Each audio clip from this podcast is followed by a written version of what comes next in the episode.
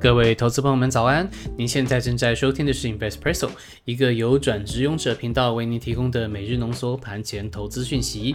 在这个讯息爆炸的年代，让我们每天早上陪您用一杯咖啡的时间，浓缩今天进场之前你需要知道的要闻。好的，那今天的时间是二零二二年的三月二十九号，礼拜二。今天的精选新闻部分，我们与您分享的是中国五 G 市场的展望，请您听到最后，或是说点击 YouTube 下方的时间轴，可以跳到指定的位置。好的，那我们的独家课程《七个投资习惯》也在 Press Play 平台上线了。现在已经有不少的投资伙伴有加入我们，并成功有掌握到产业族群以及行情。那这个课程呢，除了帮你培养好习惯以外，也有每天的盘势分析、产业选股的教学分享。那基本上呢，我可以说全部都是干货。好，那欢迎您到 Press Play 上面可以搜寻《七个投资习惯》，或是说点击描述栏的链接做参考。好的，那首先先跟您报告一下昨天的台股行情，先看一下大局的一个局势哈。那国内的本土疫情有扩大的一个情况，那在礼拜天的时候呢，突然暴增了八十多例，那加上呢，上海实施这个分区的封城，引发了投资人的一些恐慌，台股呢昨天是一度崩跌了这个三百多点，台积电等等的电子族群啊，都变成了这个沙盘的重心。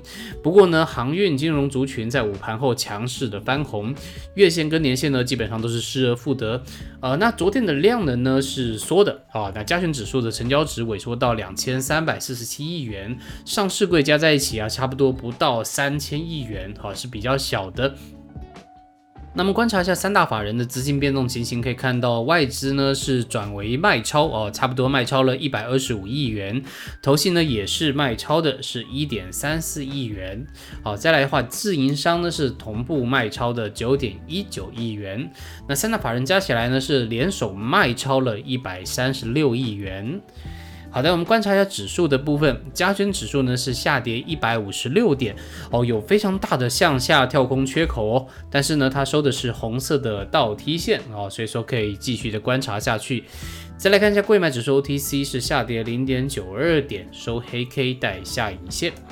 再来，我们观察新台币，哎，是收在二十八点七六元，是向下贬了零点五元哦。这个贬值其实蛮多的哦，它已经创了这个二零二零年十二月以来的新纪录了。好，所以说，请大家持续关注台币的升贬值，这跟资金的动向非常的相关。好，我们再来观察一下族群焦点的部分。昨天强势的前三名是造纸、航运，还有化学生技。那弱势的前三名呢，分别是电子、其他以及玻璃陶瓷。好，我们观察一下成交比重。那第一大的话是电子百分之五十三，再来是航运百分之十三，再来第三个呢是化学生技医疗百分之九。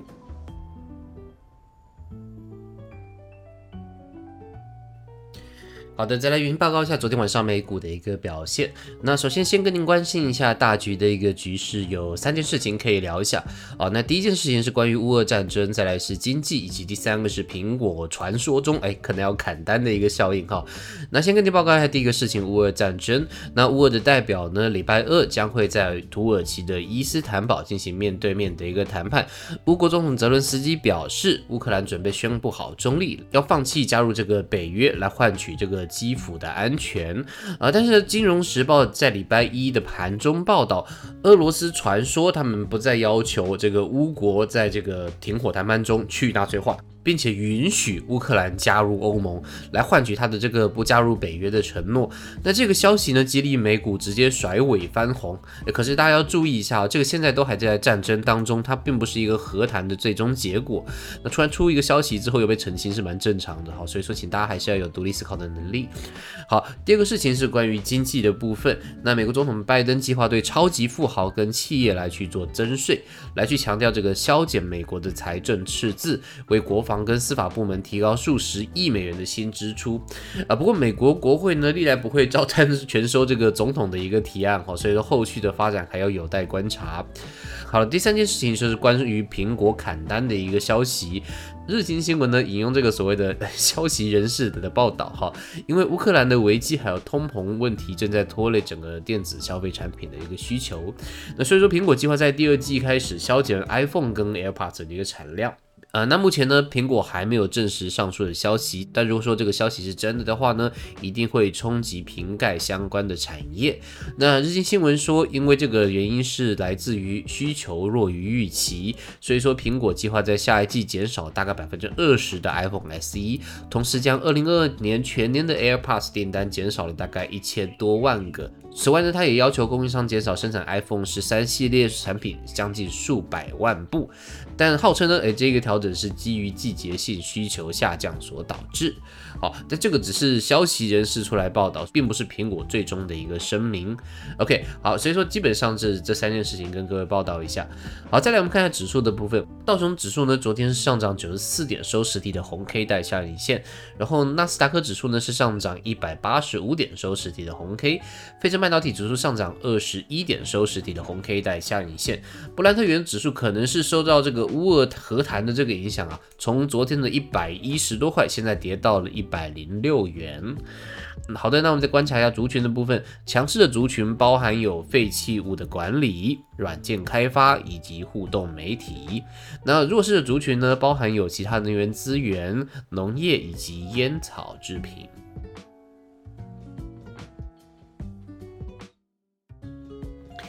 好的，那今天与您分享的新闻呢，是来自于聚亨网分享的中国五 G 市场的一个展望。那我们帮您总结为三个重点啊。第一个重点呢是主要的公司他们会在接下来降低投资的力道啊。另外第二个事情呢是终端的消费表现，哎也出现了趋缓。另外第三个呢是说究其原因，为什么这个五 G 市场会有下滑的一个情况。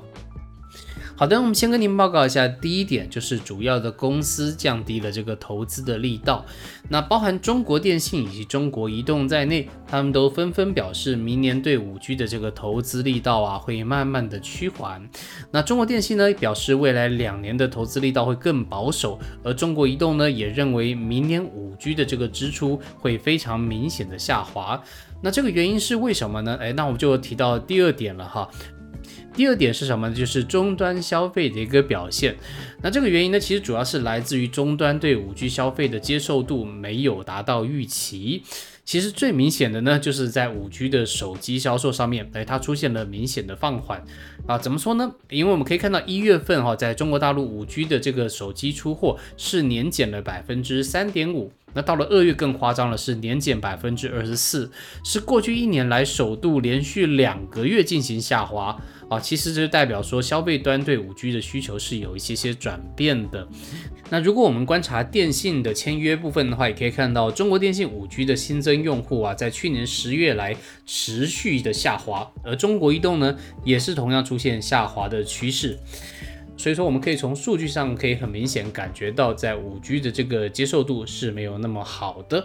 好，那为什么呢？我们接着就谈到第三点，是为什么会下滑？那研调机构 iMedia 调查表示有三个原因。那第一个原因是百分之六十二的人认为，他们觉得呢，四 G 的用量哈其实已经是足够的。那再来第二个原因呢？百分之四十五的人认为五 G 的资费呢其实是有点贵，所以说这是让他们望而却步的主要因素。再来第三个呢是百分之三十一的用户，他们认为呢是五 G 的这个手机费用啊是太过于昂贵，所以这三个原因呢导致说这五 G 的渗透率不如预期。好的，那基本上这就是以上与您分享的盘前要闻内容呢。我们都是整理引用公开的资讯还有新闻，不做任何的买卖进出依据。如果您对我们的节目有任何的建议，欢迎留言告诉我们，以及到我们新开设的 Press Play 平台上面了解我们更全面的分析解读。那再次祝您今天操作顺利，有个美好的一天。我们明天再见，拜拜。